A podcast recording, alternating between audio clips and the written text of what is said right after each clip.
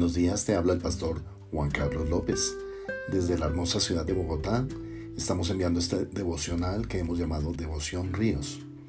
Un tiempo de palabra, de crecimiento espiritual y también de devoción. El apóstol Pablo en 1 Corintios capítulo 1 versículo 4 nos dijo, gracias doy a mi Dios siempre por vosotros, por la gracia de Dios que os fue dada en Cristo Jesús y quiero decirte que aunque no haya mucho que agradecer, si tú te pones a pensar en profundidad en lo que Dios te ha dado, en tu familia, en la gente que tú amas, en el trabajo, en el ministerio, hallarás muchos motivos para darle gracias al Señor. Dar gracias es una actitud importantísima para aquellos que amamos a, Dios. Sea una persona agradecida con todos, Agradecele a Dios por tu familia, por tu esposa, por tu esposo, por tus hijos. Estoy seguro que habrás sido también probado en algunos momentos en estar enojado con ellos o en sentirte presionado por ellos. A veces vendrán pensamientos, sentimientos, no de adherencia, sino más bien como de, enojo, de, de distanciamiento. Pero sigue el consejo del apóstol Pablo cuando dijo, no se ponga el sol sobre vuestro enojo no se ponga el sol, que no termine el día antes de que hayas corregido, arreglado la relación con tus hijos, con tu familia, con tu esposa. ¿Te has, dado, ¿Te has dado cuenta que estos días lo que vale más es la familia? Es más importante que el dinero. ¿De qué sirve tener dinero si no tienes la familia?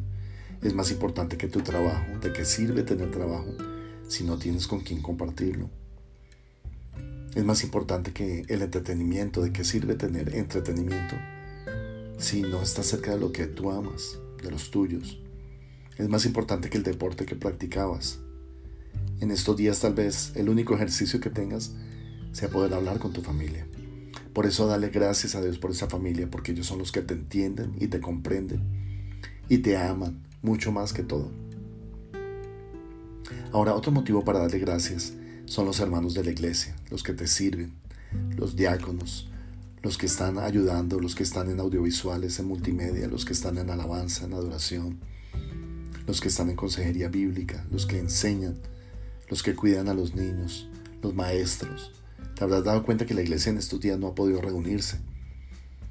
Pero dale gracias al Señor por todos los ministros y la gente que te ayuda y te sirve. Porque lo hacen de corazón, porque se preocupan por ti, porque han estado pendientes de ti. Dale gracias a Dios por ese líder, por ese pastor que te busca, que te envía una palabra, que está presente en tu vida espiritual y devocional.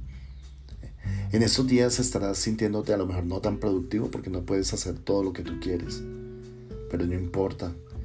Lo más importante es que aproveches este tiempo para tu crecimiento personal y espiritual.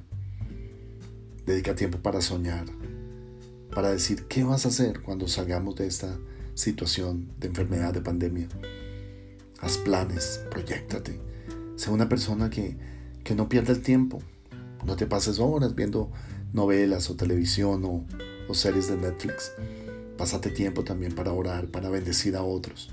Algo que tú puedes hacer es reenviar este devocional a las personas que tú conozcas para ser de bendición para ellas.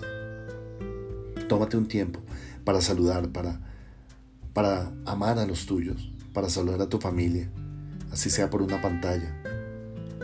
Estaba escuchando una canción esta semana que habla acerca de que nos volveremos a ver ya no por una pantalla, ya no por internet, sino que nos volveremos a ver físicamente para abrazarnos. Y eso se llama expectativa, se llama soñar con las relaciones con otros, con ser de bendición para otras personas. No hagas que tu trabajo se vaya a la casa y simplemente trabajes.